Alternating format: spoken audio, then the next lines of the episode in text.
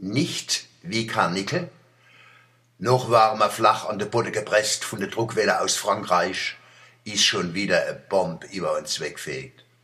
Hat der Papst Franziskus tatsächlich gesagt, Katholike müsste sich nicht so vermehren wie die Kanickel. Was genau die Katholiken anders machen sollen beim Fortpflanzen wie Kanickel, hat er aber nicht gesagt. Jedenfalls hat der Papst die Rechnung ohne die strenggläubige Gockelrobber und Kleintierzüchter gemacht. Bei denen hat sich ein Sturm erhoben gegen den Vergleich von edlen Lohkaninchen, Zwergwidder, großen hellsilbernen, roten Neuseeländern, Alaska-Kaninchen, kleinen Chin-Kaninchen, Farbenzwergen und anderem Zwergadel mit hundsgewöhnliche Katholiken. Der Papst heißt's, hätt die religiöse Gefühle von Kanickel verletzt.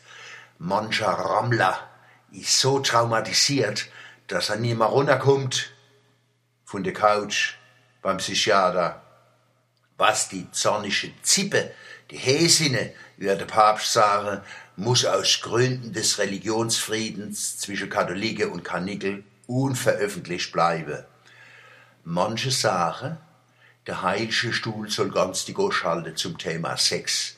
Solange der Papst keine Kondome erlaubt, brauchen wir uns gar nicht weiter unterhalten. Da sag ich, macht mal halblang. Der Papst kennt sein Darwin. Dazu mein evolutionstheoretischer Kommentar.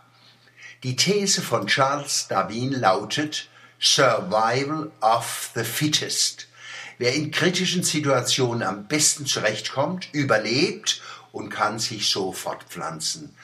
So hat sich die Natur stetig höher entwickelt. Aus dem ekligen, aasfressenden Geier schuf Mutter Natur das glückliche, geklorte Suppenhuhn und den wendigen, knusprigen, goldbraunen Bräuler. Räudige Wölfe und Schakale haben sich zum listigen Langhaardackel und Golden Retriever hochgearbeitet mit seidigem Fell und treuem Blick. Ein paar verlauste Affen verwandelten sich gar in die Krone der Schöpfung selbst, in uns, weil die Natur von zwei Möglichkeiten immer die bessere wählt. Das Kondom droht dieses Prinzip nun auszuhöhlen.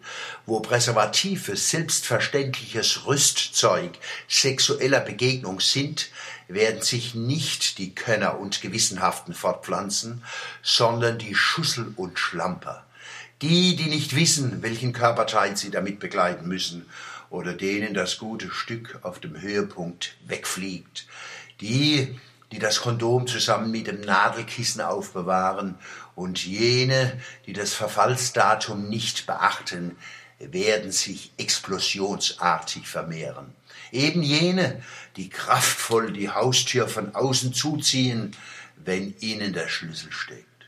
Also alle, deren wichtigste Einsicht lautet, ups, ihre rasante Vermehrung wenigstens zu drosseln, ist das wahre Ziel päpstlicher Sexualmoral.